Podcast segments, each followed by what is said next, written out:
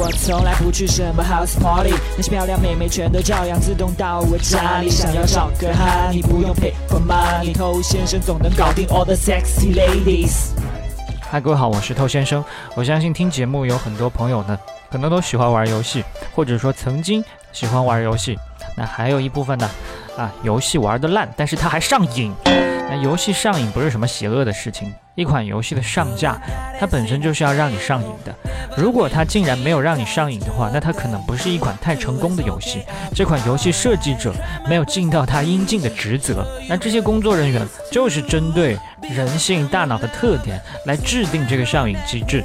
而这种让人上瘾的感觉呢，其实和你迷恋一个妹子，或者某些妹子迷恋某些渣男都有同样的原理。所以，如果你玩游戏的话，不妨来搞清楚这当中的原理，把它运用到撩妹中去，那你对两性互动的理解呢，就会清楚很多。嗨，你多久没有恋爱了？加入偷先生内部进化课程，学习更多干货，尽早解放双手。微信了解一下，b a d。O U OK，欢迎在节目之外去添加我们的微信公众号。想学习不可告人的内部课程呢，请去添加微信号、抖音号和公众号，都是 K U A I B A M E I 快把妹的全拼。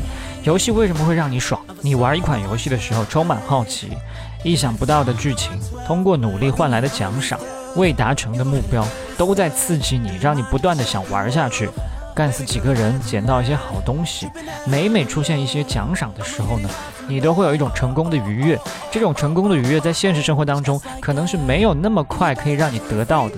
这种快感呢，都是你大脑当中的一种东西，叫内啡肽给你提供的。其实不止游戏啊，你在玩一些社交软件 APP 的时候，也会受到这种内啡肽的影响。比如说你刷朋友圈的时候，有朋友圈点赞。你玩抖音的时候，你发了一条作品，有很多人给你点赞，甚至给你涨了很多粉丝，这些都是软件设计给你的一些奖赏。那当你体会过这种奖赏、这种内啡肽带给你的满足之后呢，那另外一种物质就要开始刺激你了，这个就是多巴胺。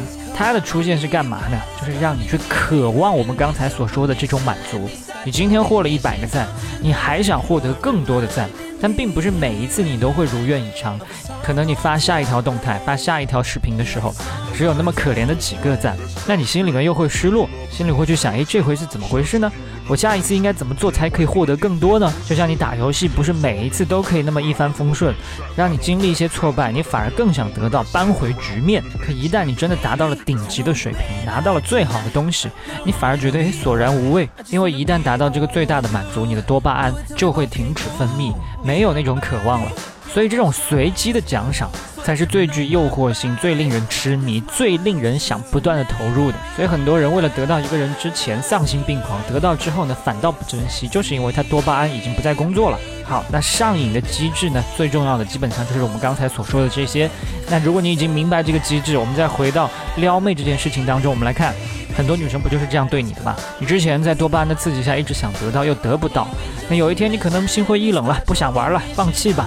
结果妹子又给你一点希望，你又重燃斗志。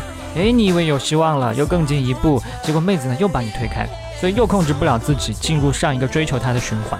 那你知道这些道理，你也可以运用啊。怎么样来运用呢？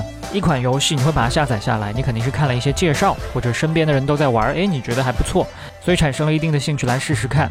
撩妹也是如此，你前期通过一些自我建设、自我包装，让妹子先对你这个人产生一点兴趣，这样才有可能开始这个游戏，对吗？那当你开始游戏的时候，游戏会给你什么？新手上路的一些指导，对不对？你一个刚刚接触的新手，所以不会玩。游戏它很聪明，它会教你哪里不会点哪里，让你先点这儿，再点那儿，做一些非常简单的尝试。你尝试操作了一下呢，发现哎，等级升高了，或者得到了一些新东西，马上就得到了奖赏。嗯，不错，我继续玩。那这几下操作的非常简单，但随后呢，就会由易变难，你慢慢的就投入更多，一步一步把你引导向深渊，是吧？所以撩妹子的时候也是一样啊。要把当做一个新手上路，也去从一些简单的事情开始引导他去做，并且给予一定的肯定、一定的奖赏，而且有的时候给，有的时候不给，有的时候小，有的时候大，就跟我们刚才所说的玩游戏的规则是一样的。那有很多兄弟他犯错，就是因为他随时都给妹子奖赏，甚至随时都给妹子最大的奖赏，甚至妹子什么都没做，他就全部给妹子，那他怎么会产生多巴胺？怎么会对你产生更多的渴望、上瘾？所以奖赏妹子的时候，你可以温暖的给她一个口头上的肯定，你真好；有的时候可以给她一个大大的惊喜，有的时候也可以浅浅一笑，不做太多表示。你只有这么做，她才可以对你维持更加长久的兴趣，而不是短时间内全得到，从此不再鸟你。